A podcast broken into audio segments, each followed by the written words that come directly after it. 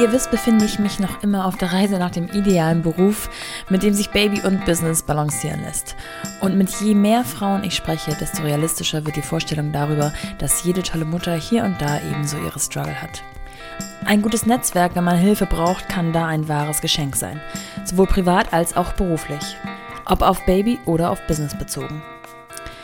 Wie oft wird in unserer Babygruppe nach einem schnellen Tipp gefragt, der prompt von mindestens einer der Mütter beantwortet werden kann? Wie oft lese ich die Frage nach dem verlässlichsten Tischler, Elektriker, Maler und Co. bei Facebook und finde prompt 37 Vorschläge in den Kommentaren? Wie oft stelle ich auf LinkedIn via Verlinkungen in Beiträgen fest, dass sich ja die beiden auch kennen? Die Beispiele sind endlos, in denen wir schon auf unser Netzwerk zurückgegriffen haben, ohne es sich vielleicht richtig bewusst zu machen. Es ist also an der Zeit, mit einem Netzwerkprofi zu sprechen. Und deswegen habe ich mir Selena Gabbard von LinkedIn eingeladen. Denn sie ist Head of Marketing bei LinkedIn für Deutschland, Österreich und die Schweiz. Von Selena wollte ich natürlich zum einen ein paar Insider-Tipps haben, wie man die Netzwerkplattform LinkedIn richtig für sich nutzt. Ich wollte von ihr wissen, wie sie meinem Opa LinkedIn erklären würde und wie unterschiedlich Männer und Frauen LinkedIn für sich handhaben. Wie positioniert man sich richtig im Netz? Was ist eigentlich Personal Branding und wie enorm wichtig ist es? Und wie es ist, wenn sich die Außenwahrnehmung von der Selbstwahrnehmung unterscheidet und man immer das Gefühl hat, zu hoch zu stapeln. Dieses viel verbreitete Syndrom nennt sich Imposter Syndrome und davon kann Selena selbst ein Liedchen singen. Wir sprachen darüber, was LinkedIn ihr beigebracht hat, aber auch, was sie von den Kindern unter ihrem eigenen Dach lernen kann. Für welche Branchen es sinnvoller ist, als man vielleicht auf den ersten Blick vermuten mag und was sie für ihre zehnjährige Tochter für sinnvoll erachtet.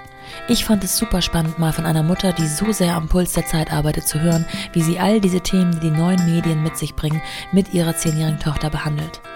Aber jetzt genug auf die Folter gespannt und viel Spaß mit The Mumpany und Selena Gabbard, Head of Marketing von LinkedIn. Willkommen zu The Mumpany.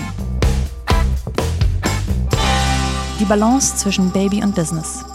Selena, vielen Dank für deine Geduld schon mal. ich habe gerade schon gesehen, du sitzt in einem Kinderzimmer. Ähm, mhm. Das lässt darauf schließen, dass du eine Mutter bist. Das ist schon mal sehr gut. Damit hast du erste, den ersten Faktor, ähm, um ein Gast bei mir zu sein, schon mal erfüllt. Wir haben schon einmal kurz gesprochen, da saß ich in dem ähm, Arbeitszimmer meines Opas, gar nicht so weit entfernt von dir, ähm, in Bayern. Und als wir aufhörten, ähm, und organisiert hatten, wann wir uns sprechen, schlug ich sein Büchlein auf. Er ist mittlerweile nicht mehr bei uns. Er ist schon seit einigen Jahren nicht mehr bei uns, bei uns aber er ist 97 Jahre alt geworden und war ziemlich fit, hat also Internet wow. und so weiter noch mitbekommen, wenn auch nicht wirklich selbst aktiv genutzt. Und ich schlug sein Arbeitsbuch auf und das war so süß, weil da waren die ganzen Visitenkarten von seinem Klempner und von seinem, ne, waren so eingetackert und dann so ein kleines, kleiner Vermerk, wer so sein Ansprechpartner war. Und ich musste so lachen, dass das mir genau auffiel, nachdem ich mit dir aufgelegt hatte, weil das ist ja eigentlich wie eine Art Netzwerk, das er sich selber notiert hat. Und wenn ich ihm heutzutage erklären würde, mit wem ich heute spreche, dann wäre das quasi einfach die digitale Form dessen, was er da auf seinem Buch hat. Mhm. Aber ich wollte dich gerne fragen, wie du LinkedIn möglicherweise in einem Satz, wenn das überhaupt möglich ist, aber einem Menschen, der das noch nie vorher gehört hat, erklären würdest. Hm, das ist der, der berühmte Elevator Pitch. Ähm, ja, genau. ich kann das natürlich gut in allen Längen und allen Features erklären, aber so in einem Satz ähm, würde ich sagen, LinkedIn ist die Demokratisierung, also wenn ich es wirklich also erstmal so auf die Vision runterbreche, Demokratisierung der Arbeitschancen, um allen Menschen weltweit Access ähm, zu, zu beruflichen Chancen zu ermöglichen. Ja. Meinst du, dein Opa würde das schlucken? Ich glaube, er würde nachfragen, was ja völlig legitim ist. Aber ähm, ich finde es schon mal ein guter Ausgangspunkt, ähm, um vor allem jetzt auch genannt zu haben, dass du bei LinkedIn bist. Und schon zwar seit 2010, richtig? Ähm, nee, nicht ganz. Ich bin erst seit drei Jahren bei LinkedIn. Ähm, ah. Ich war davor in der Medienbranche bei Sky. Ja. Aber jetzt, wo du sagst, ähm, drei Jahre bei LinkedIn, ich habe ähm, vor kurzem mein Firmenjubiläum gehabt, das dann auch immer so ein bisschen gefeiert wird, also in Corona-Zeiten, also online gefeiert wird und es kommt mir viel länger vor. Es kommt mir tatsächlich schon wie zehn Jahre vor und ich glaube, das ist ein gutes, gutes Zeichen. Was machst du genau bei LinkedIn? Ich bin verantwortlich für Brand Marketing im deutschsprachigen Raum, also für Deutschland, Österreich und die Schweiz. Bist du auch schon genau auf dieser Position eingestiegen oder war das ein Prozess? Ich bin genau in dieser Position eingestiegen und ähm, auch bewusster Schritt. Ich war vorher bei, bei Sky, ähm, bei, Pay bei einem Pay-TV-Sender und ähm, habe dort die digitalen Kanäle aufbauen dürfen und äh, mit einem Fokus auf Social Media. Was mich dann aber so nach sieben Jahren besonders interessiert hat, ähm, als ich erkannt habe, okay, Social Media ist eigentlich auch nur ein Kanal, den kann man extrem wichtig ausbauen, ähm, gerade für, für, für ein Medienunternehmen. Aber eigentlich wäre ich gerne für alle Kanäle verantwortlich. Das war so mein großer Wunsch ähm, und würde gerne alle Kanäle orchestrieren und digital ist eben einer davon. Und genau nach so einer Position habe ich gesucht und am liebsten in einem Tech-Unternehmen. Ich hatte mir so eine ich hatte mir, was ich mit meiner Tochter auch gerne mache, so ein Wunschszenario auf so ein Papier geschrieben, wie mein zukünftiger Job ausschaut, als ich gemerkt habe, so ich brauche Veränderung. Und ähm, davon ist tatsächlich dank Visualisierung viel eingetroffen. Wahnsinn. Wie so ein Vision Board eigentlich, was man ja in ja, genau. Kategorien des Lebens machen kann. Das ist ja lustig. Und das machst du mit deiner Tochter tatsächlich auch schon? eigentlich hat sie damit angefangen. Ähm, sie hat es auch mal in der Schule, ich glaube, im Ethikunterricht ähm, kam sie mit einem Vision Board nach Hause und das hat mich total inspiriert. Und ich habe das jetzt auch irgendwie schon auf, ähm, auf Weiterbildungsseminaren auch schon mal gelernt und wahrscheinlich auch schon mal irgendwann gemacht. Aber sie hat mich daran erinnert, ähm, wie, wie stark Visualisierung dich eigentlich unterstützen kann. Und ja. bei ihr geht es darum, dass sie einfach bessere Noten schreibt. Das wünscht sie sich, ähm, ja. dass sie ähm, ja mehr, dass sie Sängerin wird, natürlich. Also sie möchte Sängerin werden, TikTokerin. Das steht auch auf dem Vision Board bei ihr. Ähm, aber jetzt erstmal so kurzfristig, ähm, Noten müssen besser werden. Ja, das ist doch schon mal ein, ein gutes kurzfristiges Ziel. ähm, apropos Tochter. Deine Tochter ist also offensichtlich in der Schule. Genau. Du sitzt in ihrem Kinderzimmer gerade, mhm. ähm, das du zu diesen Zeiten offensichtlich häufiger nutzt, äh, um, um zu arbeiten tatsächlich. Oder ist das jetzt ähm, der Akustik geschuldet? Äh, ich benutze sehr, ich sitze gern, sehr gerne in, in Ihrem Kinderzimmer, ähm, aber auch, weil wir, also wir arbeiten beide von zu Hause, mein Mann und ich, ja. und ähm, haben aber keine zwei Arbeitszimmer, also wir haben nicht mal eins und so haben wir uns eben aufgeteilt, ähm, er sitzt meistens am Küchentisch und ähm, er spricht auch ziemlich, ziemlich laut, dass ich mich ins das Zimmer hier zurückgezogen habe. Und ähm, ich finde Kinderzimmer generell strahlt einfach so eine, so eine Ruhe aus, auch wenn es hier super unordentlich ist. Aber ich finde es eine tolle kreative Atmosphäre hier und ähm, ja, hier findest du mich fast jeden Tag. Ist das etwas, was jetzt gerade zu diesen Zeiten ähm, sich etabliert hat oder wart ihr es eh schon gewohnt, von zu Hause aus zu arbeiten? Also wir haben schon immer flexibel gearbeitet bei LinkedIn ähm, mit ja, mobiles Arbeiten nennen wir es einfach. Aber tatsächlich haben wir auch so eine intensive Firmenkultur und auch so ein schönes Büro mitten in München in der Sendlinger Straße, dass ich sehr gerne im Büro war und maximal einen Tag, manchmal zwei Tage von zu Hause gearbeitet habe.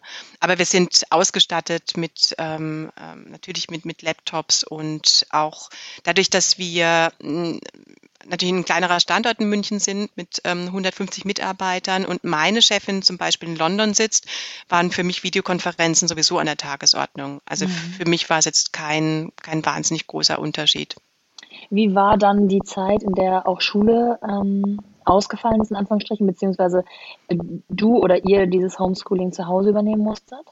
Furchtbar, muss ich ganz ehrlich ja. sagen. Also ich ähm, gibt ja auch diesen, ich glaube, ich habe es äh, in der Süddeutschen gelesen, Artikel, dass ähm, ich glaube auch wirklich jede Mutter inzwischen erkannt hat äh, durch Corona, dass mein Kind doch kein Naturtalent ist und kein mhm. Genie und es doch wahnsinnig viel Arbeit und Zuneigung und Zuwendung und Lernen braucht, damit irgendwie einigermaßen was rauskommt. Ja. Und ähm, wir sind so die ersten Wochen sind wir wirklich geschlittert ohne Ende, ähm, hatten keine Struktur im, im Alltag. Ich habe auch noch ähm, eine, mein Stiefsohn wohnt auch bei uns. Er ist äh, jetzt 18 geworden und ja. ja, wir waren alle vier, glaube ich, so ein bisschen verloren, ähm, bis wir uns ganz einfaches Tool einen Tagesplan gemacht haben, weil ich nicht immer meiner Tochter hinterherrennen kann, ins Aufstehen, jetzt anziehen, äh, jetzt Zähne putzen, sondern 8 Uhr aufstehen, 8.30 Uhr Zähne putzen, 8.45 Uhr ähm, am, am Frühstückstisch sitzen und dann geht's los mit Lernen, mit Pausen. Ah, ja. Zum Mittagessen haben wir uns da wieder alle gemeinsam getroffen. Essen war eh das Highlight durch, äh, in, im, durch den Lockdown durch und dann nochmal zum Abendessen. Wir haben das dann immer mal wieder aufgeweicht, weil ich auch mein Mann ich unsere Termine nicht immer so korrekt einhalten konnten, dass wir, dass wir Zeit hatten für Mittagessen. Aber diese Struktur hat uns zumindest mal, glaube ich, drei Wochen lang das Leben gerettet. Ja. In welcher Klasse ist die Kleine jetzt? Ähm, sie ist jetzt in die sechste gekommen. Ja. Und es ist auch wirklich verführerisch zu denken, ja, sie kann ja echt super alleine sein. Ja, aber was macht sie, wenn sie allein in ihrem Zimmer ist? Ja, sie hängt vor ihrem Handy oder nimmt sie halt sonst irgendwie ein Device, was rumliegt. Also so diese intrinsische Motivation, ich setze mich jetzt hin und lerne was, das hast du in dem Alter halt einfach ja. noch nicht. Oder meine Tochter hat es ja. zumindest nicht. Also musst du dich voll, ist, will ich damit sagen, du musst dich total kümmern, auch wenn es natürlich, natürlich jetzt nicht so diese 24-Stunden-Betreuung von einem äh, Kleinkind ist, aber du musst echt total schauen, was die Kinder so den ganzen Tag machen. Ja. Wenn du jetzt zurückblick, äh, zurückblickst ähm, auf die ganze Zeit als Mutter quasi, ist das ähm, nochmal Next Level oder erinnerst du dich an andere Phasen in deinem Mama-Dasein, die ähm, auch wahnsinnig herausfordernd für dich waren? Hm.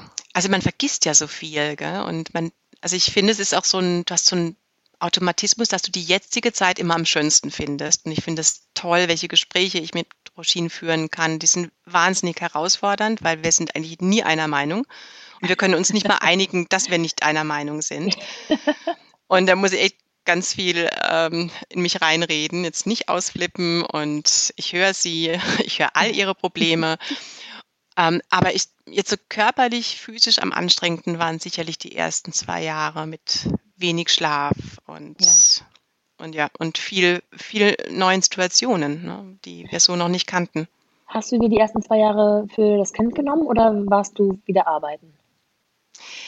Ja, das ist so ein bisschen so eine eigene Geschichte von mir. Ähm, ich war ja also ich bin ja relativ spät Mutter geworden. Ich war 35 und ähm, mein, mein Mann und ich waren auch noch nicht so lange zusammen, aber war die Liebe des Lebens, war mir sofort klar. Ja. Und ähm, deswegen haben wir uns recht schnell auch für ein Kind entschieden und haben aber auch gesagt, also mein Mann hat ja schon drei Kinder aus erster Ehe, wir machen das jetzt alles ganz anders. Nämlich wir sind ein tolles Paar, wir reisen gern, wir haben unser eigenes Leben und das soll genauso bleiben. Die Krönung ist natürlich das eigene Kind, das gemeinsame Kind, aber eigentlich hätte man, wollte so ein Schild äh, vor die Haustür hängen, es gibt nichts zu sehen, bitte geht alle weiter, wir haben nur ein Kind gekriegt. Und ich wollte auch eigentlich nicht ein Jahr, also ein Jahr zu Hause bleiben, sondern wollte das alles nebenbei jonglieren und noch ein MBA machen und bla bla bla, wie man sich das eben auch manchmal so vorstellt. Und tatsächlich, als dann Roisin da war und wir natürlich die glücklichsten Menschen der Welt waren, haben wir an diesem Bild festgehalten. Also wir sind weiterhin gereist mit der Kleinen. Wir dachten, das tut ihr ja auch gut. Sie wird dann so ein Weltenbummler, so ein Globetrotter. Und ähm, ich habe dann relativ schnell auch wieder angefangen, in der Beratung zu arbeiten, Teilzeit. Und ich glaube, natürlich auch, weißt du, mit dem ganzen Krimskrams, Baby-Yoga, Babymassage, P-Kip und so weiter. Also habe ich auch natürlich alles gemacht. Und ähm, ja, ich, ich wenn ich das jetzt schon so sage, werde ich schon müde. Mhm. Aber nach einem Jahr ist dann wirklich alles zusammengebrochen. Ähm, Gab es so einen Auslöser, dann weiß ich noch, da stand ich im Bad und habe mich irgendwie schick gemacht fürs Baby-Yoga, was auch schon total bescheuert ist, und habe äh, mit dem Lockenstab rumhantiert und der fiel mir aus der Hand und ich habe mich verbrannt, also nicht schlimm, mhm. aber es hat gereicht, um mir unendlich leid zu tun. Ich habe geweint und ich, ich möchte eigentlich einfach nur zu Hause bleiben, für mein Kind sorgen. Ich will, dass mein Mann arbeiten geht. Ich will die klassische Rollenaufteilung. Ich, ich, ja, das ist einfach, wir verhalten eine Fassade aufrecht, die super anstrengend ist. Ja. Und ähm, letztendlich, also haben wir dann so viel geändert. Auf jeden Fall. Also wir haben viel mehr Entspannung in unser Leben gebracht und haben uns auch mal erlaubt, ja, dass unsere Beziehung vielleicht auch gerade nicht so toll ist und nicht so intensiv ist, dass ich im Job nicht Vollgas geben kann. Und ich glaube, dass diese, diese, diese Freiheit oder diese mm, Flexibilität, die ich mir erlaubt habe, diese Wahlmöglichkeit, die hat Entspannung dann reingebracht. Also das war so wirklich insgesamt ja großes Learning, nicht so ein tolles erstes Jahr. Mhm das, ich, ich höre immer wieder in den Gesprächen, wenn ich frage, ähm, bist du die Mutter geworden, von der du vorher dachtest, dass du sie wirst, dass man dann ähm, rückblickend ein bisschen gnädiger mit sich ist und ähm, oft auch viel zu viele und viel zu hohe Ansprüche an sich hatte, was man alles so, welche Bälle man alle so gleichzeitig in der Luft jonglieren wollte.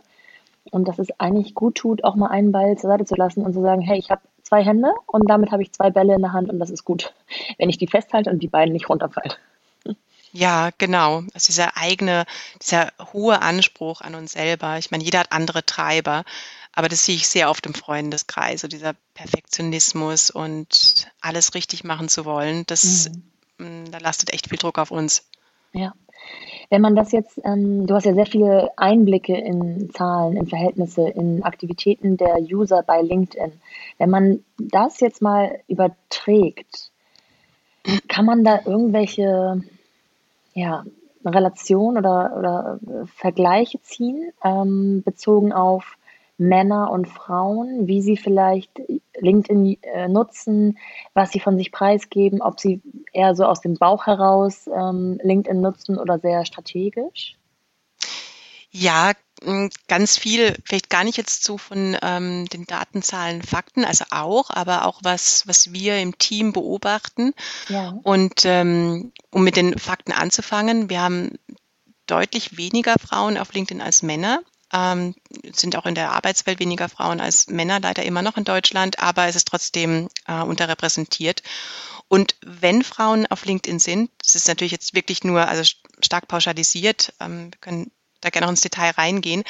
Aber dann haben sie auch weniger Kontakte als Männer. Sie sind weniger vokal, also weniger selber posten, weniger kommentieren, weniger liken, weniger sharen. Und ähm, genau da möchten wir, also es ist so ein Herzensprojekt von uns, dass wir Frauen einfach ermutigen möchten, sich ja. mehr zu zeigen und, ähm, wie man so schön sagt, an ihrem eigenen Personal Branding zu arbeiten.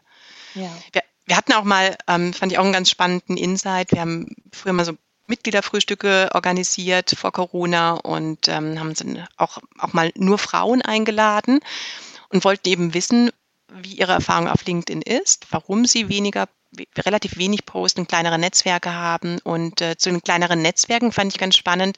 Die meisten haben gesagt, wir nehmen halt auch nicht jeden Kontakt an. Wir haben vielleicht weniger Kontakte als der Durchschnittsmann auf LinkedIn, aber dafür kenne ich jeden meiner Kontakte und die sind verlässlich. Ich ja. könnte jeden davon ansprechen, wenn ich ein Thema, wenn ich ein Problem habe, wenn ich eine Herausforderung habe. Das fand ich ganz, ähm, ganz wichtig. Ähm, klein, aber fein. Da mhm. kann ich mich auch gut mit identifizieren. Und, ähm, und zum Thema Vokal sein, Mai, das kennst du bestimmt auch. Also das war fast schon so im Chor, monoton, also mit einer Stimme, ja, was ich mache, interessiert doch niemanden. Ja. Mhm. Warum soll ich denn darüber schreiben? Wäre es denn ähm, zu dem ersten Punkt äh, die Empfehlung von euch zu sagen, man nimmt nur diejenigen an, die man auch tatsächlich kennt? Also ich erlebe es auch immer wieder, dass mich ähm, Leute anfragen, meistens mit einem netten Satz. Ich finde, das ist ja schon mal was, wenn man nicht einfach nur anfängt, sondern auch ähm, einen netten Satz selbst formuliert. Ähm, ja. Die auch anzunehmen und zu sagen, ich baue mir ein großes Netzwerk auf, man weiß nie, wofür es so gut ist und wer weiß, ob mal die Positionen des anderen wechseln. Oder wäre eure Idee auch eher zu sagen, nee, schon quantitativ wertvoll, nur die annehmen, die man schon mal gesprochen hat, in echt. Das ist ja heutzutage dank Globalisierung ja. kaum mehr äh, möglich eigentlich, aber zu sagen, man muss einen persönlichen Draht haben.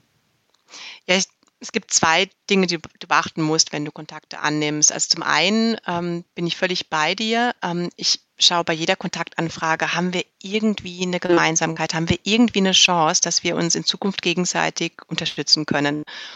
Und ähm, ich denke mal, bei einem Logistikexperten in Frankreich halte ich die Chance für recht klein. Ja. Ähm, bei einem Online-Marketier ähm, aus der Schweiz, der ja vielleicht also einfach auch ähm, Rat und ähm, Rat braucht oder auch wenn er natürlich, wenn er zum Beispiel ein ähm, Berufsstarter ist, da würde ich sagen, klar, also auch wenn ich dich nicht kenne, ähm, finde ich spannend, finde ich interessant, ähm, lass uns, lass uns connecten. Aber auch nur dann, wie du gesagt hast, wenn auch eine Nachricht dabei ist. Also einfach eine Kontaktanfrage von jemandem, den ich nicht kenne, wir haben keine gemeinsamen Kontakte. Ähm, da sage ich auch, das ist Netzwerketikette. Sag mir doch wenigstens, warum du glaubst, wir ja. könnten von der Connection profitieren. Ähm, da, also ganz klare Empfehlung. Und auf der anderen Seite, ähm, je mehr Kontakte du annimmst, die vielleicht nicht in der Branche ähm, arbeiten oder in dem Themenfeld, das dich interessiert, entsprechend unrelevant wird dann auch irgendwann dein Newsfeed. Ja. Ja, weil du bekommst dann die Beiträge in dein Newsfeed ähm, von deinen Kontakten. Und ähm, mit der es ist ganz wichtig, dass du mit der Brille auch drauf schaust, welche Kontakte du annimmst. Aber du kannst natürlich auch jederzeit, ähm, schlimmes Wort, ich sage es trotzdem immer wieder, Netzwerkhygiene betreiben und ja. so wie du es mit deinen Facebook-Freunden machst und auch immer mal wieder schauen, sind die Kontakte noch relevant? Ich gehe einfach mal kurz durch und dann kann ich auch ähm, entconnecten. Das geht auch. Ja, das bekommt der andere auch nicht mit, oder? ähm, nee, er bekommt es nicht direkt mit. Er also klar, keine Beiträge mehr von dir. Ja, wird das sehen, aber er wird nicht benachrichtigt darüber, dass ich ihn ähm, Nein. entfreundet Nein. habe, sozusagen.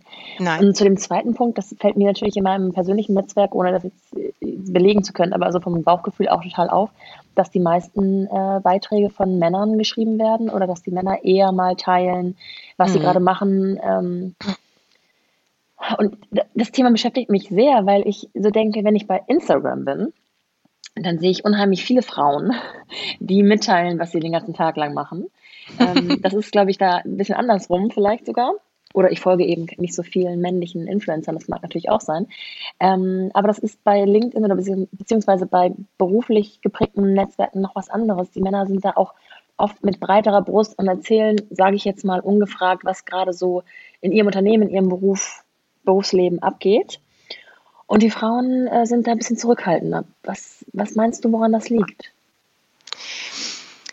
Ja, ähm, also zum einen die, diese, die, die Mitgliederrunde, die wir hatten, ähm, so ist das, was ich sage, wirklich wichtig genug? Interessiert es jemanden? Und deswegen finde ich auch ähm, das ganze Thema Personal Branding, ähm, auch wenn es ein bisschen unglücklich manchmal erklärt wird, ähm, finde ich wirklich wichtig, weil ich meine, jeder von uns hat eine Brand ähm, und oder jeder von uns hat, hat, Themen, für die er steht. Und mhm. ich glaube, die muss man sich nur mal bewusst machen. Und ich sage auch immer, man kommt nicht drum rum, sich mal einfach eine Stunde hinzusetzen und zu überlegen, für was man steht. Und da gibt es für mich so drei Bereiche. Das eine ist dein Fachwissen, ja, ähm, ich, Marketing. Ja. Dann gibt es deine Erfahrung, die ist meistens viel diverser. Ähm, hast ja auch im Laufe des Lebens Seminare besucht und Bücher gelesen und da entsteht auch immer eine Fülle von Inhalten, die du teilen kannst. Ja. Und der dritte Bereich sind so deine Interessen. Ja, ich bin, ich bin Mutter, ich interessiere mich für ähm, Work-Life-Balance, für Yoga, für Meditation, für Achtsamkeit. Ähm, das sind auch Themen, die sich wunderbar mit meinem beruflichen Ich verknüpfen. Und wenn ich diese drei Themen es können auch nur zwei sein oder eins, für mich gefunden habe, dann macht es auch richtig Spaß, ähm, da detailliert zu recherchieren und sich neues Wissen anzueignen und das zu teilen. Und plötzlich fühle ich mich wertvoll in dem, was ich zu sagen habe. Ja, das stimmt. Ich habe mal so ein bisschen ähm, in meinem weiteren Kreis rumgehorcht, mh, hm, weil da auch viele dabei sind, die LinkedIn zwar nutzen, beziehungsweise User sind oder angemeldet sind, aber tatsächlich nicht wirklich ähm, auch was als Artikel oder ja, als Post teilen. Und oft war eben genau das, was du gerade sagtest, die, ähm, der letzte Satz, die Aussage, plus was ist, wenn keiner darauf reagiert? Mhm. Und ich glaube, wahrscheinlich ist das, ich kann mich da auch nicht ganz von frei machen, aber natürlich ist das nicht der erste, oder sollte wahrscheinlich nicht der erste ähm, Anspruch sein, zu sagen, ich mache das nur, damit es dann so und so viele Kommentare gibt, Likes gibt, äh, Mitteilungen gibt, Verlinkungen gibt, sondern ähm, man erreicht ja auch Leute, die dann vielleicht nicht darauf reagieren mit dem, was man da mitteilt. Ja, absolut. Und ich meine, ähm, ich meine, das ist eine erstmal ein großes Spielfeld. Ähm, ich teste ja aus, welche Themen interessant finde, äh, ja. Äh, angenommen werden. Und natürlich möchte ich schon ein paar Reaktionen haben, da bin ich ganz ehrlich. Und ähm, das sehe ich auch, habe ich auch schon gelernt, also was, was gut funktioniert und was nicht. Und je spitzer und je konkreter, ähm, desto besser eigentlich. Und vor mhm. allen Dingen, ja. wenn du auch wirklich etwas teilst mit der Community, also etwas ähm, mit dem berühmten Mehrwert. Ne? Ähm, ich meine, wir kennen alle die selbst gratulierenden Posts ähm, von Kollegen, die auf ähm, irgendwelchen Konferenzen sind und dann ihre Selfies posten. Muss ich ganz ehrlich sagen, ist für mich kein Mehrwert. Aber wenn du mir sagen würdest, was habe ich auf dieser Konferenz mitgenommen, hm, was habe ich von der Keynote mitgenommen, was habe ich gelernt, ähm, paar Punkte, ja, muss nicht immer ein langer Post sein, dann sage ich, okay, schade, dass es nicht da war, aber zumindest habe ich das mitgenommen. Ja, stimmt. Und, ähm, und solche Posts funktionieren auch super, natürlich. Ähm, aber ja, so diese, weißt du, diese pauschalen Sachen in, in fünf Schritten zum besseren Gehalt oder mhm. zum, zur Beförderung, Ja. Mhm, ja. Also ich habe jetzt angefangen, äh, oder in meiner Wahrnehmung ist es so, eine Sekunde. So. Mhm. In meiner Wahrnehmung ist es so, dass es LinkedIn schon eine ganze Weile gibt. Ich auch eine ganze Weile schon bei LinkedIn angemeldet bin. Aber mein eigenes Verhalten bei LinkedIn und auch das meines Netzwerkes sich in dem letzten Jahr nochmal drastisch geändert hat. Das ist irgendwie für mein Wahrnehmen aktiver geworden. Ich bin auch wesentlich häufiger bei LinkedIn, also täglich mittlerweile. Das war ich eine Zeit lang am Anfang nicht. Ähm, wahrscheinlich auch geprägt dadurch, dass ich natürlich rund um die Geburt meines, meiner Tochter jetzt dachte, ich bin da jetzt noch nicht so wieder, ähm, ja, gewünscht ist das falsche Wort, aber ich, ich brauche da gerade nicht sein. Ähm, und jetzt habe ich mir auch überlegt, dass ich sozusagen jeden Montag einmal poste, wen ich gerade interviewt habe, was diese Person zu sagen hatte und so weiter und so fort. Und eben nicht nur Instagram als Plattform nutze, sondern auch LinkedIn, weil das ist ja nun mal mein Beruf und warum nicht teilen? Mhm. Und ich habe festgestellt, dass nicht jede Frau, die ich interviewt habe, tatsächlich auf LinkedIn ist. Und ich bin darüber sehr überrascht, weil ich interviewe sie ja, weil sie in irgendeiner Form Business macht, Business hat, ähm, arbeitet. Und habe dann auch mal nachgefragt, so im Nachgang oft, warum seid ihr nicht auf LinkedIn? Und äh, hin und wieder kam, ja, was soll ich denn da? Und das ist ja für meine Branche gar nicht das Richtige und das ist doch eher für Bürohengste oder sowas. Mhm. Dem würdest du wahrscheinlich nicht zustimmen. Ähm, würdest du aber sagen, es gibt so Branchen, die man tatsächlich bei LinkedIn ausklammern könnte? Oder würdest du sagen, es ist wirklich für jeder sollte sich dort ein Profil an, anlegen, das er auch pflegt und dort einfach präsent sein? Ja, da haben wir gerade gestern drüber gesprochen. Es gibt also intern. Wir haben natürlich Branchen, die stärker vertreten sind als andere. Ähm, und wir haben besonders viele Marketeers und Ingenieure, IT-Experten. Auf, auf jeden Fall gibt es Branchen, die stärker vertreten sind. Auf der anderen Seite haben wir jetzt gerade durch Corona, ähm, wir haben einen enormen Mitgliederwachstum beobachtet ja. und auch ein sehr viel, sehr viel höhere Engagementraten. Menschen tauschen sich viel, viel mehr aus. Klar, auch dem Fakt Homeoffice ähm, geschuldet, dass online eben jetzt die einzige Möglichkeit ist, ähm, sich auszutauschen. Aber wir haben zum Beispiel neue Professionen dadurch auch, auch gewonnen. Ähm, wir haben zum Beispiel Pfarrer, die sich angemeldet haben ah, und ja. ihre, ihre Online-Predigten auch ähm, advertisen sozusagen. Ja. Ähm, wir haben aus der Medizinbranche haben wir neue Mitglieder. Und wenn du, wenn, wenn du jetzt mal ins Headquarter schaust, in die USA oder auch UK, ähm, wo LinkedIn sehr stark ist, da ist tatsächlich jeder auf LinkedIn. Mhm. Und da hast du ein, ein ganz diverses Set von Berufsgruppen, also auch Künstler, ähm, Schauspieler.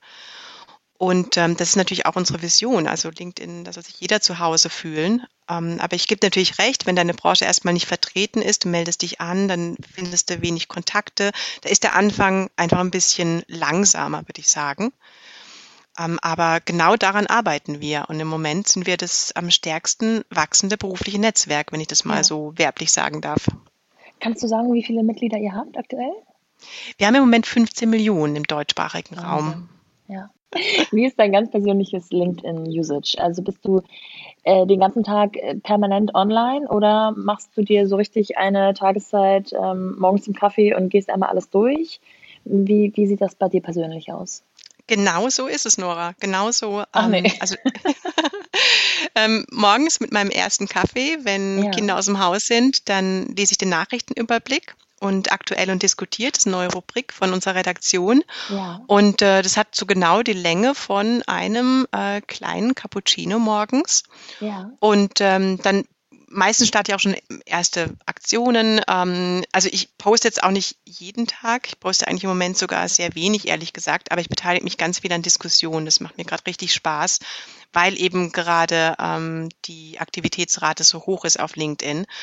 Und ähm, gerade bei Aktuell und Diskutiert ähm, gibt es immer so spannende Themen. Und ähm, da hast du äh, sehr viel hin und her unter den Posts und da mische ich mich wahnsinnig gerne ein im ja. Moment. Und dann ist auch schon ruckzuck 9 Uhr und ich denke mir, okay, jetzt muss ich ähm, langsam mal was arbeiten. Aber ist ja natürlich auch Arbeit. Auch Arbeit ähm, ja. Und dann schaue ich meistens nochmal ähm, so nach dem Schnitzelkoma mittags um, um eins dann ähm, nochmal durch. Und ähm, ja, und dann nochmal abends vom, vom Fernsehen. Aber ich sehe das auch so, tatsächlich bin ja echt super viel online. Ich bin echt so echt so ein Social Media Opfer und äh, verwende, verschwende wahnsinnig viel Zeit auf Instagram und Facebook und jetzt auch TikTok, seit meine ja. Tochter da so aktiv ist. Ähm, und bei LinkedIn ist es die einzige Plattform und ich weiß, du denkst, ich muss das jetzt sagen, aber es ist wirklich, wirklich from the bottom of my heart so. Ähm, auf LinkedIn habe ich das Gefühl, ich verplempere meine Zeit nicht, sondern ich investiere sie. Ja. Ich habe in den zehn Minuten immer irgendwie einen neuen Kontakt, was Neues gelernt, ähm, in, irgendein Buch oder eine Konferenz oder eine Webinarempfehlung. Es, ich nehme immer irgendwie was mit und ähm, das gibt mir so ein besseres Gefühl danach, als wenn ich sehe, oh Gott, halbe Stunde auf Instagram verdrödelt. Ja. Super. Ist dieses Aktivsein auf, auf LinkedIn ähm, ein Lernprozess bei dir gewesen oder fiel dir es von Anfang an leicht, dich da auch so zu äußern und zu kommentieren und selber mal was zu schreiben?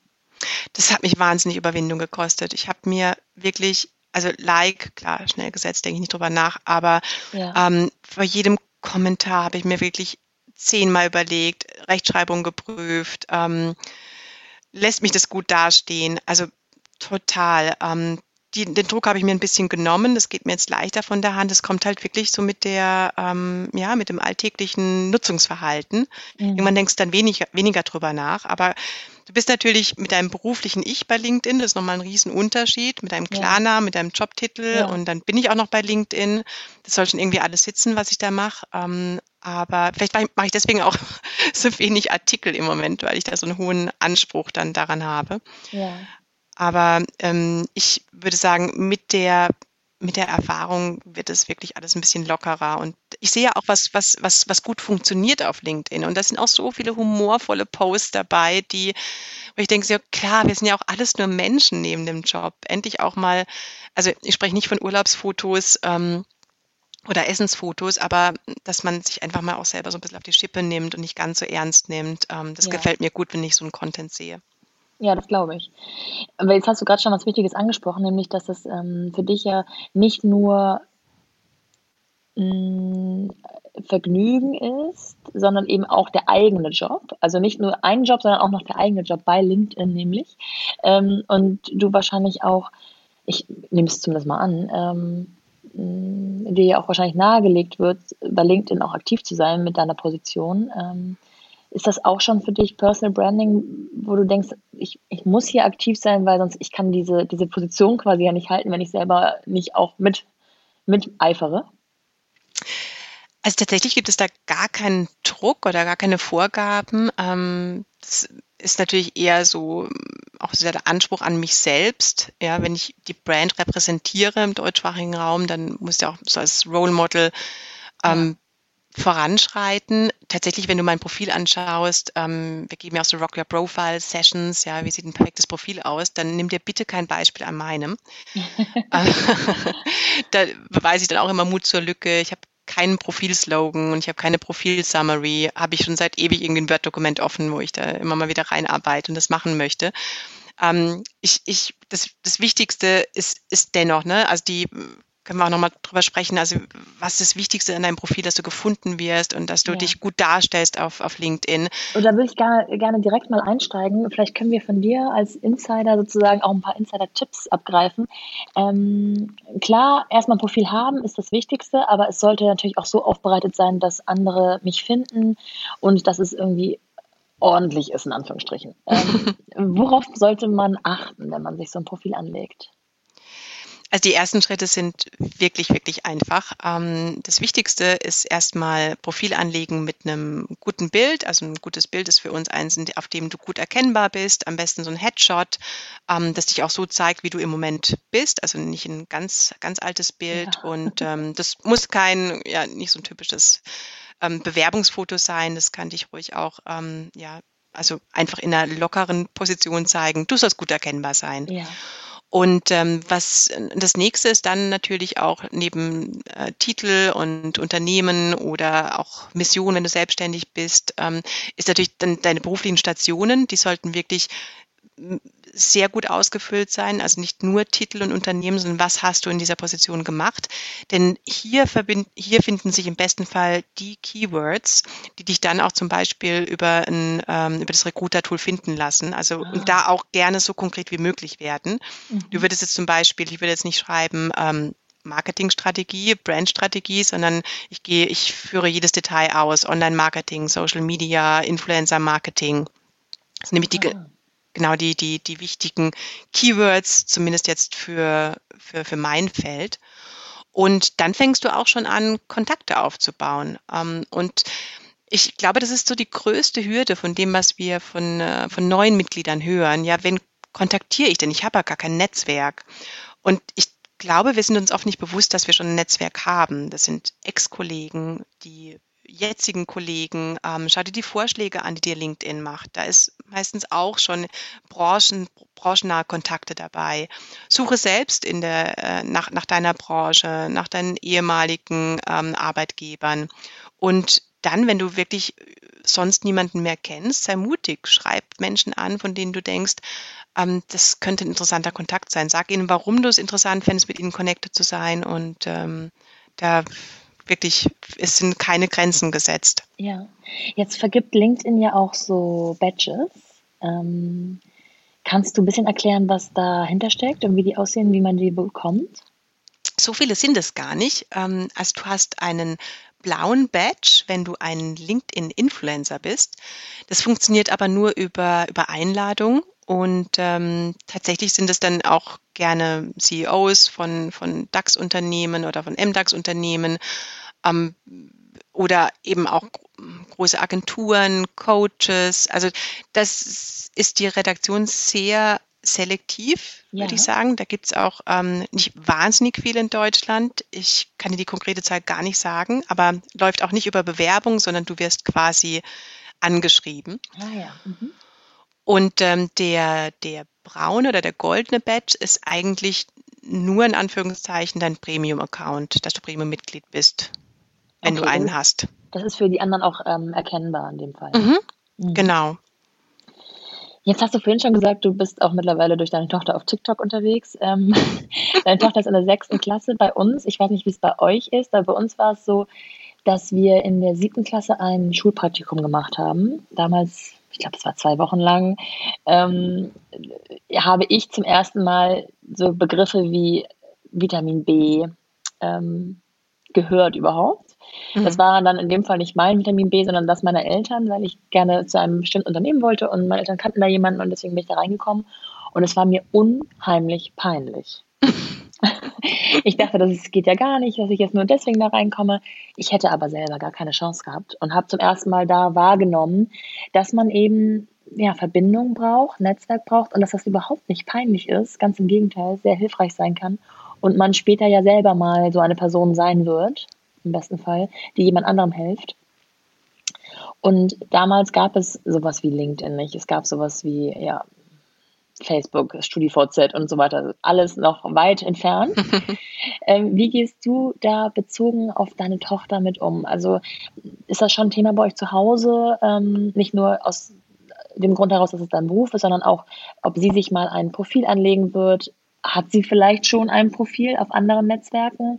Ähm, das ist ja auch Fluch und Segen wahrscheinlich in dem Alter. Wie geht ihr da zu Hause mit um? Ja, besonders, weil sie eigentlich ähm, noch gar nicht auf TikTok sein darf. Ne? TikTok ist ab ähm, 13, 14, also egal. Ja. nicht egal, aber sie ist auf jeden Fall noch zu jung. Ähm, ja. Und sobald du eben dann mit deinem Geburtsjahr schummeln musst, ähm, kriege ich eigentlich schon Panik. Ja. Wir haben einen Kompromiss gefunden, dass sie kein öffentliches Profil hat. Also du kannst äh, sie nicht einfach ähm, connecten, also kannst du schon, aber sie muss es akzeptieren, sonst ja. kannst du ihre Inhalte nicht sehen. Das ist der Kompromiss. Sehe aber auch, dass es ihre Freundinnen ähm, zum Beispiel, die haben offene Profile und teilweise über 1000 Follower. Ja, da ist sie natürlich super neidisch. Ja. Aber ich glaube, das kann ich ja schon gut vermitteln, was für Gefahren sich dahinter verbergen ja. könnten. Und ansonsten Instagram, Facebook haben wir gesperrt weil ich auch gemerkt habe, ähm, dass sie nach so einem Vierteljahr Usage ähm, viel mehr über ihre Figur und äh, sie hat wirklich jetzt echt kein, kein Problem. Sie macht so viel Sport und so weiter, aber dadurch, dass sie Sport macht, hat sie vielleicht jetzt nicht so die Streichholzbeine. Ja. Und ähm, das hat sie in tiefste Depressionen gestürzt. Und ja. auch, dass sie ähm, lockige Haare hat und nicht so schön glatte, glänzige Haare. Und es ging ganz, ganz viel dann noch ums Optische. Und da habe ich schon gemerkt, wow, ähm, da müssen wir jetzt echt was tun ähm, weil so ist sie eigentlich nicht. Sie legt nicht so viel Wert auf ihr Äußeres. Ist auch noch viel zu früh, ehrlich gesagt. Ja, ja. Und so mit dem TikTok-Ding kommen wir jetzt ganz, ganz gut klar, weil sie auch wirklich, muss ich sagen, also echt lustige Clips macht. Ich lache mich wirklich schepp. Also sie macht viel Comedy. Tanz und Comedy ist so ihr Ding. Und ähm, damit, damit kommen wir jetzt ganz gut klar. Jetzt so mit dem Job. Mai, ich habe dir erzählt, sie will TikTokerin, Schauspielerin werden. Davor wollte sie Eisverkäuferin werden. Ja. Das ist alles noch zu früh, aber bei meinen ähm, Stiefkindern ist es natürlich super relevant. Und ähm, da reden wir auch viel drüber. Und tatsächlich haben alle ihr Praktika auch irgendwie über ähm, die Familie bekommen. Ich glaube, da fanden sie jetzt auch nichts Schlimmes dran, gerade jetzt so auf Praktika-Level. Aber jetzt darüber hinaus, wenn es dann mal in so einen ersten richtigen Job geht, ähm, habe ich das Gefühl, es ist unglaublich wichtig, dass klar ist, ich habe einen Job bekommen durch meine Qualifikation. Und wenn ich dann noch jemanden in dieser Firma kenne, dann ist es so quasi Icing on the Cake. Das akzeptiere ja. ich, die Hilfe nehme ich gerne an. Ähm, aber es muss klar sein, ich habe diesen Job bekommen, weil ich die gute Qualif weil ich die beste Qualifikation hatte und das ja, ist schon so ein gewisser Stolz auch. Und ähm, deswegen, also Vitamin B ist so ein Unwort in der Familie, das wollen sie ja. gar nicht gerne hören. Kennst du dieses Gefühl auch äh, bei dir selbst, dass du denkst, okay, Tür geöffnet, vielleicht durch jemanden, aber hindurchgegangen bin ich selber. Und auf der anderen Seite steht jemand, der auch meine Qualifikation wirklich anerkennen muss, sonst ähm, habe ich das Gefühl, dass ich hier blende oder, oder ja, hochstapel. Ja, Hochstapeln ist sowieso eines äh, meiner Lieblingssyndrome ähm, und Themen. Ja. Ich, da lege ich besonders viel Wert drauf. Da hast du total recht. Ähm, das, ja, ich habe überhaupt nichts dagegen. Ich habe jetzt auch jetzt, ich meine, jetzt bin ich auch in einem Alter. Ich bin jetzt 46 geworden. Und wenn ich jungen Menschen versuche, in Fokusgruppen Netzwerken zu erklären, dann gucken die mich immer an mit großen Rehaugen und, ähm, und sagen und haben so ein bisschen so die Haltung, ich schaff's alleine, ich brauche das nicht. Ja. Und, und natürlich merkst du erst mit der Zeit, wie toll es ist, verlässliche Kontakte zu haben, die du einfach mal anrufen kannst. Es ist wie ein Sicherheitsnetz. Es ist so toll, Menschen zu haben, die, auf die du dich verlassen kannst, auch wenn du sie äh, vielleicht nur einmal im Schaltjahr siehst. Ja, ja. Es ist viel wert. Also ähm, ich habe auch so ein paar Kontakte. Eigentlich habe ich das Netzwerken begonnen, nachdem ich im Ausland war. Ähm, ursprünglich war das dann per Facebook, weil ich war in Australien und da war eben Facebook viel größer als noch in Deutschland und mittlerweile ist es äh, weltübergreifend und dann nimmt man sich dem ganzen Thema mal so anders an und ähm, hebt das auch mal auf so eine berufliche Ebene und dann ist man halt schnell bei, bei einem Netzwerk wie LinkedIn. Mhm. Und ähm, ich habe auch lustigerweise, wo du gerade sagtest, einmal im Schaltjahr oder sowas, äh, so eine Handvoll Kontakte, die ich gefühlt viel näher an mir dran habe, weil ich natürlich sehe, was sie machen. Aber dass wir tatsächlich miteinander sprechen oder schreiben ist deutlich weniger, aber man hat immer gleich so eine so einen Anknüpfpunkt, weil man ja so ein bisschen auf ähm, ja ein bisschen informiert ist darüber, was der andere noch so so weiterhin, ja. weiterhin tut. Das ist ganz total toll. Also ja. das ist auch wiederum ein großer Vorteil dieser ganzen, wie klein die Welt doch geworden ist. Ja. Ich habe gerade neulich mit einer Freundin darüber gesprochen, ähm, die gesagt hat, ja, ich würde gerne mehr auf LinkedIn sein und da mich darstellen, aber dann vermuten doch die anderen viel mehr von mir, als dann eigentlich dahinter steckt. Und das ist, geht in die gleiche Richtung, was du gerade schon angesprochen hast mit diesem Hochstapler-Syndrom oder Imposter-Syndrom. Mhm. Was wir vielleicht einmal ganz kurz erklären müssen für diejenigen, die es nicht ähm, kennen, also das Hochstapler-Syndrom ähm, beinhaltet eigentlich das Gefühl, dass man immer so ein bisschen nach außen hin ja, stimmt, stimmt schon. Ja, also das Hochstapler-Syndrom ist es ja eigentlich eher so ein Selbstkonzept, ähm, dass du weniger kannst, als die anderen von dir denken. Ja. Und der Stress kommt daher, dass du glaubst, ähm, du könntest jederzeit auffliegen. Ähm, und das ist halt, ja, also da könnte ich jetzt vom Hölzer Stöckchen kommen, aber ich wollte, wir waren erstmal nach einer Definition gesucht, ne? Ja, genau, um erstmal den Menschen, die es noch nicht kennen, ähm, klar zu machen, worüber wir hier sprechen. Ja. Und es ist ein ganz großes Thema zwischen der, also über die Differenz der Selbstwahrnehmung und der Außenwahrnehmung offensichtlich, mhm. Mhm. Ähm, die in meinem Umkreis, glaube ich, eher bei den Frauen liegt als bei den Männern. Beziehungsweise vielleicht die Frauen eher darüber sprechen. Das weiß man ja immer nicht genau, ob die ja. Männer das vielleicht auch so fühlen, aber einfach gar nicht so viel darüber sprechen. Zumindest nicht mit mir. ähm, aber es ist ein Thema, was immer, immer lauter wird und immer größer wird und mir immer näher ähm, kommt, weil ich auch mh, stellenweise diese Gefühle kenne. Ähm, ich glaube, du kennst diese Gefühle auch. und man sich ein bisschen damit beschäftigt, wo es herkommt. Ähm, oder ja. was man auch dagegen tun kann. Wie viel da wirklich an, an, an Wahrheit auch drinsteckt bei einem selbst. Was ist deine Erfahrung damit? Ja, ähm, also ich bin so ein bisschen, ähm, also ich bin total froh, dass das Kind mal einen Namen hat, ähm, weil ich kenne das Gefühl schon sehr, sehr lange. Und ich habe es auch für, so für, mich mal aufgedröselt, ähm, wann habe ich zum ersten Mal gedacht, ähm, ich bin eine Hochstaplerin. Und das war schon ziemlich früh. Also es war mal, ich würde mal sagen, die, es war spätestens in der Uni. Ähm, meine ja. Eltern waren nicht an der Uni und ähm, sind einfache Leute aus Baden sozusagen. Ja. Und dann war ich in, äh, kam ich nach Mannheim, habe ich mich in Mannheim angemeldet, habe dort ähm, VWL studiert. Mein Vater war mit mir bei der Anmeldung, bei der Immatrikulation und ähm, hat sich da auch so ganz klein gemacht. Ne? Er hat sich nicht wohlgefühlt und ich habe mich auch nicht wohl gefühlt. Und ich hatte auch das Gefühl, dass irgendwie alle meine Kommilitonen ähm, hatten irgendwie so einen Unternehmer-Background und ähm, kamen dann so mit ihren Barbour-Jacken und mit ihren, weiß ich, mit ihren Roadstern an. Und ich habe mich da wahnsinnig klein gefühlt und mich dann auch nicht wirklich für für den Erfolg sozusagen vorbereitet. Ähm, entsprechend desaströs war auch so das erste, die ersten zwei Semester. Und von da an hat sich das so ein bisschen durchgezogen. Und am schlimmsten, einen Höhepunkt hatte ich dann, als ich ähm, dachte, ich muss mal auch in der Beratung arbeiten, in der Unternehmensberatung. Und dort alle, wenn man sich so ein bisschen mit, der, mit dieser ähm, diesen Arche Archetypen befasst, mit dieser vier Farben ähm, Philosophie, das sind also Berater sind ja grundsätzlich mal alle sehr dominant, ähm, nehmen viel Airtime in, äh, in Meetings und ich war da immer so ein bisschen die stille, introvertierte, äh, die immer so auf Konsens aus war, bloß nicht, nichts Provokantes sagen. Und mein Chef hat mich da brutal spüren lassen am Anfang, dass ich irgendwie anders bin und vielleicht ein Fehlheier bin. Ja? ja. Oder zumindest habe ich das so interpretiert, das ist ja auch viel die eigene Wahrnehmung. Und dann haben wir jetzt glücklicherweise eben dieses, hatten wir eine interne Fortbildung, ähm, in der wir unsere diese wichtigsten Charakteristiken fest ähm, identifiziert haben.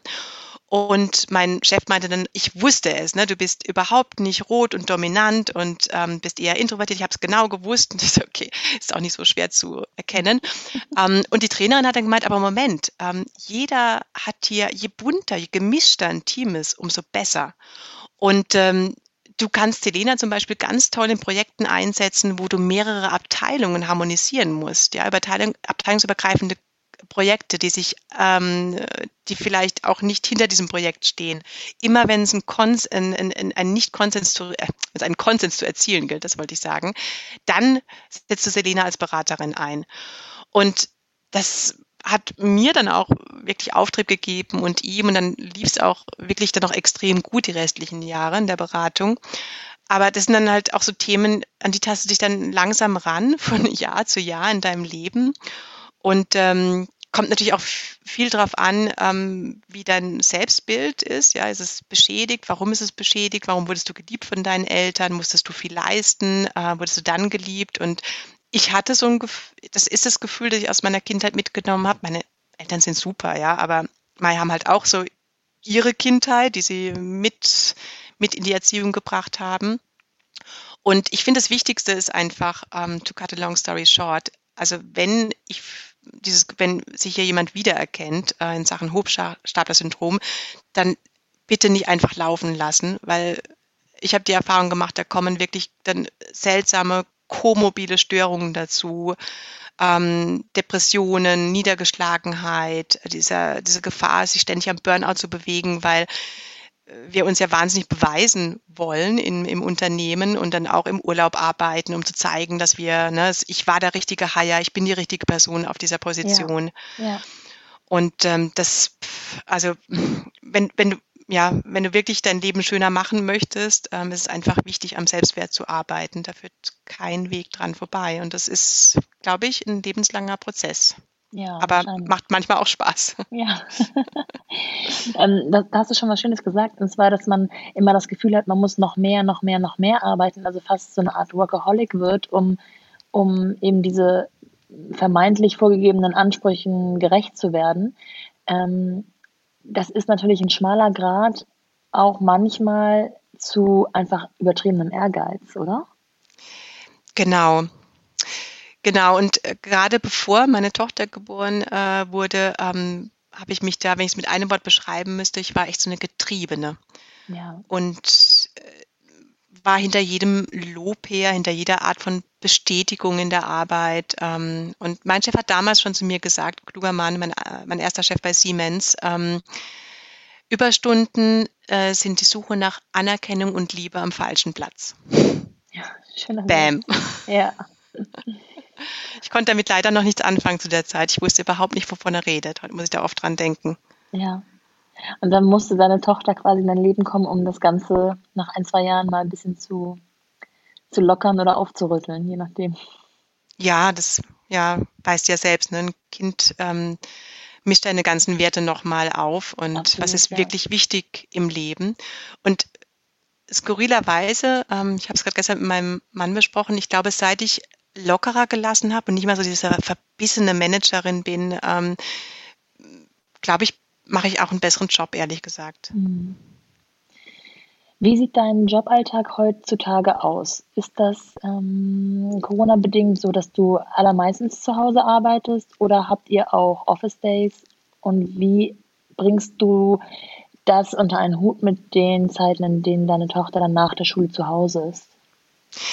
Ja, wir haben bei LinkedIn sehr viel Flexibilität, auch in Sachen Kindererziehung. Ich würde fast sagen, fast 80 Prozent der Kollegen haben auch Kinder. Und ähm, wenn, wenn ich zum Beispiel auch einen Office-Tag habe, also im Moment ist es eher eingeschränkt. Ähm, wir haben das Office nur für ähm, wenige für eine geringe Anzahl an Mitarbeitern geöffnet im Moment, äh, damit wir eben auch weit auseinandersitzen können und die Ansteckungsgefahr vermeiden. Aber auch schon vorher war es super flexibel. Also ich war auch oft nicht den ganzen Tag im Büro, auch wenn ich ähm, dann vier Tage im Büro war. Ich musste immer um spätestens um halb vier gehen, um meine Tochter abzuholen. Ja. Oder ich wollte gehen, um meine Tochter abzuholen. Und ähm, da, also das ist völlig normal. Da kriegst du, ich habe es natürlich auch schon anders erlebt dass die ähm, Kollegen da schräg schauen oder dir noch einen guten Spruch mit auf dem Heimweg geben, nach dem Motto, arbeitest du jetzt schon Teilzeit oder mhm. dann halt doch die Kollegen Karriere machen, ne, die dann äh, die Nachtschichten schieben.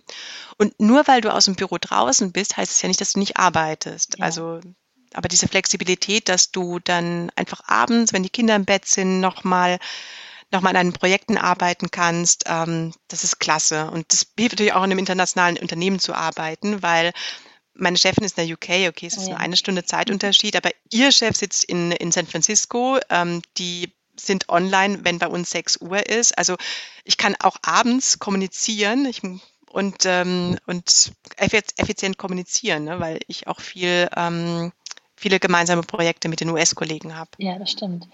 Wo hast du dann so tatsächlich einen Feierabend? Also kannst du, gibt es Zeiten, wo du sagen kannst, jetzt klappe ich den Laptop zu, das Handy beiseite und jetzt ist wirklich Me-Time oder Family-Time oder? Ja, auch das, ja, ich glaube, ich bin da kein, kein gutes Vorbild. Also mein äh, Stiefsohn ist dann super korrektiv, ähm, wenn er dann also wenn ich irgendwie abends vom Laptop sitze und mein Mann auch und er dann vorbeischlendert und sagt, was habt ihr eigentlich für ein Leben, wo ihr abends noch arbeiten müsst? und das hat auch, auch gesessen. Äh, das ist echt gut, wenn man mal sowas gesagt bekommt. Und ähm, seitdem versuche ich da wirklich konsequenter zu sein, gerade im Homeoffice, ne, mhm. ne, weil die Grenzen so stark verschwimmen zwischen was ist jetzt Freizeit und was ist Arbeit. Und ähm, ich lese, ich lese gerade ein ganz tolles Buch. Ich kann mir leider den Autor nicht merken. Ähm, Unablenkbar werden. Ja. Von, von Neil Ariel. Ich kann es dir dann nochmal schicken. Ja. Und das Buch war echt eine Erleuchtung für mich. Und eigentlich muss man es auch gar nicht komplett lesen, aber also erkennst es am Titel, unablenkbar werden. Also es, man soll mal reflektieren, wann man eigentlich zu seinem Handy greift. Und bei mir ist es oft so, es liegt halt neben meinem Laptop und wenn zum Beispiel, wenn ich in einem Meeting bin und ähm, mich dann irgendwie langweile oder eine komische Situation hatte, dann greife ich automatisch zu meinem Handy und mache mein Instagram-Account auf. Also ja. völlig unhöflich eigentlich. Ja. Und das mal zu reflektieren, das eigene Verhalten. Und ähm, er sagt auch, der Trend geht wieder zum, zum Single-Tasking, weil eigentlich ist Multitasking das Thema, das dich so stresst. Wenn ich glaube, ich kann, wenn ich in der Telco bin, nebenbei noch E-Mails machen, meiner Freundin WhatsAppen, übers Abendessen nachdenken, dann ich bin wirklich meistens um 18 Uhr fix und foxy von diesen vielen parallelen Gedanken. Mhm. Und, ähm, und äh, wieder alle Artikel, ja, da wieder aller lustigen ähm, Geschlechterbüchern. Frauen sind nicht multitaskingfähig. Er beschreibt es ganz gut. Wir, wir, können nur Impulse schneller verarbeiten. Das fühlt sich wie Multitasking an. Es ist trotzdem nacheinander. Ja. Und wenn ich mich jetzt wirklich konzentriere, um 18 Uhr Schluss, dann ist Mutter-Kind-Zeit. Ähm, dann, also es ist, wie gesagt, ich muss mir jetzt wirklich einplanen und mich auch dazu, ähm, also muss es auf, ja, ich muss es wirklich einplanen. Es kommt nicht natürlich. Ähm, dann geht es mir viel besser. Und ja, das Thema Signal Tasking beschäftigt mich gerade sehr. Ja. Ich frage äh, auch deswegen so konkret, weil ich ja auch irgendwie mit den Gesprächen, die ich innerhalb dieses Podcasts führe, so ein bisschen auf der Reise zu diesem Beruf bin, der eben alles so wunderbar vereint und einen einfach wenig Stress empfinden lässt.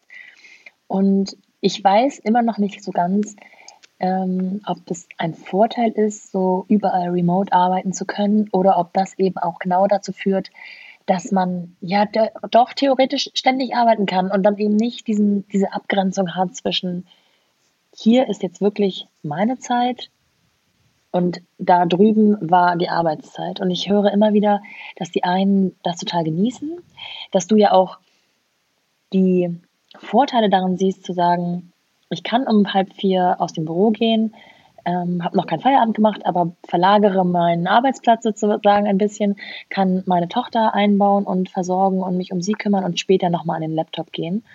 Und dann im nächsten Satz sozusagen auch selber reflektierst, ja, eigentlich ist das auch, es ist toll, dass es geht, aber es ist vielleicht auch langfristig gar nicht gesund, wenn man das nur jeden Tag so macht und dass dann sogar dein Stiefsohn dich da sozusagen spiegelt, der wahrscheinlich eigentlich vom Klischee her den ganzen Tag vor einem Bildschirm hocken müsste, weil das macht doch die Jugend so.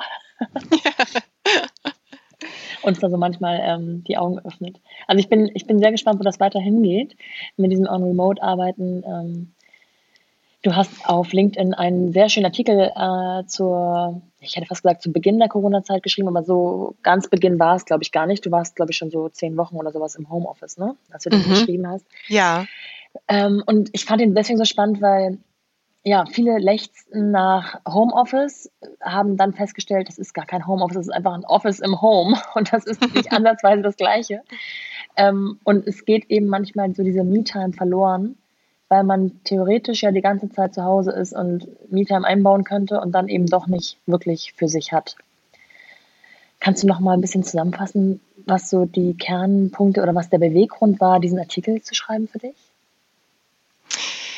Ich, mh, der Beweggrund war, dass ich das Gefühl hatte, es geht also zumindest so in meiner Bubble, es geht jedem genauso. Und ähm, ich wollte einfach teilen, was für mich gut funktioniert hat. Und ich bin auch generell einfach ein Freund davon, mal wirklich die Hosen runterzulassen und zu sagen, hey, bei mir läuft auch nicht alles gerade gut. Und ja. auch wenn es von, wenn es mir manchmal schwerfällt, das zuzugeben und von außen ist alles perfekt scheint, es ist es nicht. Und ich habe auch keine Lösung für alles. Ich habe Ansätze, die würde ich gern teilen. Und vielleicht ist was für den einen oder anderen dabei, weil ich bin genauso dankbar für, für eure Tipps. Also es geht eigentlich mehr um den Austausch und mal, ja, mal einfach ehrlich auch zu sagen, was bei einem nicht so gut läuft. Ja. Und das, ich finde, das ja, fällt uns manchmal richtig schwer. Und wo ich mich mir manchmal überlege, bin ich die einzigste bin ich die einzigste arme Sau, die abends in ihr Kissen heult, weil sie irgendwie nur die Hälfte von ihrer To-Do-Liste ge geschafft bekommen hat und, und ähm, mich das irgendwie vom morgigen Tag total belastet und ich jetzt nicht schlafen kann. Ja. Und dann tut es ja. einfach gut zu hören, ich bin nicht die Einzige. Genau, das ist genau, eigentlich total nicht. normal. Ja. ja, dann sag's doch auch mal. Ja, dann geht's ja. mir auch schon besser. Und dann können wir uns zusammenraufen und, ähm, und einfach ähm, individuell unsere Ansätze besprechen. Ja. Das, das wünsche ich mir, dass wir das einfach offener teilen und zugeben. Das ist ein sehr schönes Schlusswort. Ähm, ich danke dir für deine Zeit in deinem Homeoffice sozusagen, in deinem Kinderzimmer Homeoffice heute. ich wünsche dir alles, alles Gute und ähm, vielen Dank, dass du uns so tolle Einblicke auch ähm, in das Netzwerk LinkedIn gewährt hast. Äh, ich kann nur noch mal appellieren an alle, die auf jeden Fall diesen Podcast hören. Ich denke, die werden auf jeden Fall Zielgruppe sein, sich ein, ein ordentliches Profil anzulegen und LinkedIn eben auf die richtige Art und Weise zu nutzen. Das wäre toll. Danke dir. Vielen Tschüss. Dank für die Einladung. Ciao. Gerne. Ich hoffe, Selena und ich konnten euch davon überzeugen, dass Netzwerken nicht nur im wahren Leben essentiell ist, sondern auch in unserer digitalen Welt viele Vorteile mit sich bringt und ihr könnt ein paar der Tipps für ein gutes Profil direkt übernehmen. Mir hat das Gespräch auf jeden Fall ein paar interessante Anstöße darüber gegeben, wie mein Verhalten diesbezüglich aktuell ist und was ich noch verbessern kann. Was man sich von anderen abschauen könnte und dass es auch genauso wichtig ist, sich auf eine Sache zur Zeit zu konzentrieren. Weg vom Second Screen hin zum Single Use, wie Selena es genannt hat. Ich bedanke mich bei euch fürs Zuhören. Lasst mich wissen, was ihr von all dem haltet. Kommentiert zum Beispiel auf LinkedIn unter der jeweiligen Folge auf meinem eigenen Profil mit meinem Klarnamen Nora Pink oder bei Instagram auf mumpany-podcast oder in den Kommentarmöglichkeiten bei Apple Podcast. Vergibt gerne Sterne, wie euch der Podcast gefällt. Abonniert, was das Zeug hält. Verschickt einzelne Folgen oder empfehlt den ganzen Podcast euren Freundinnen und Freunden.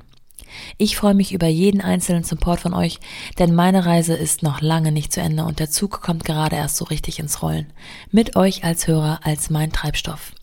Also vielen Dank dafür. Bis dahin, eure Nora.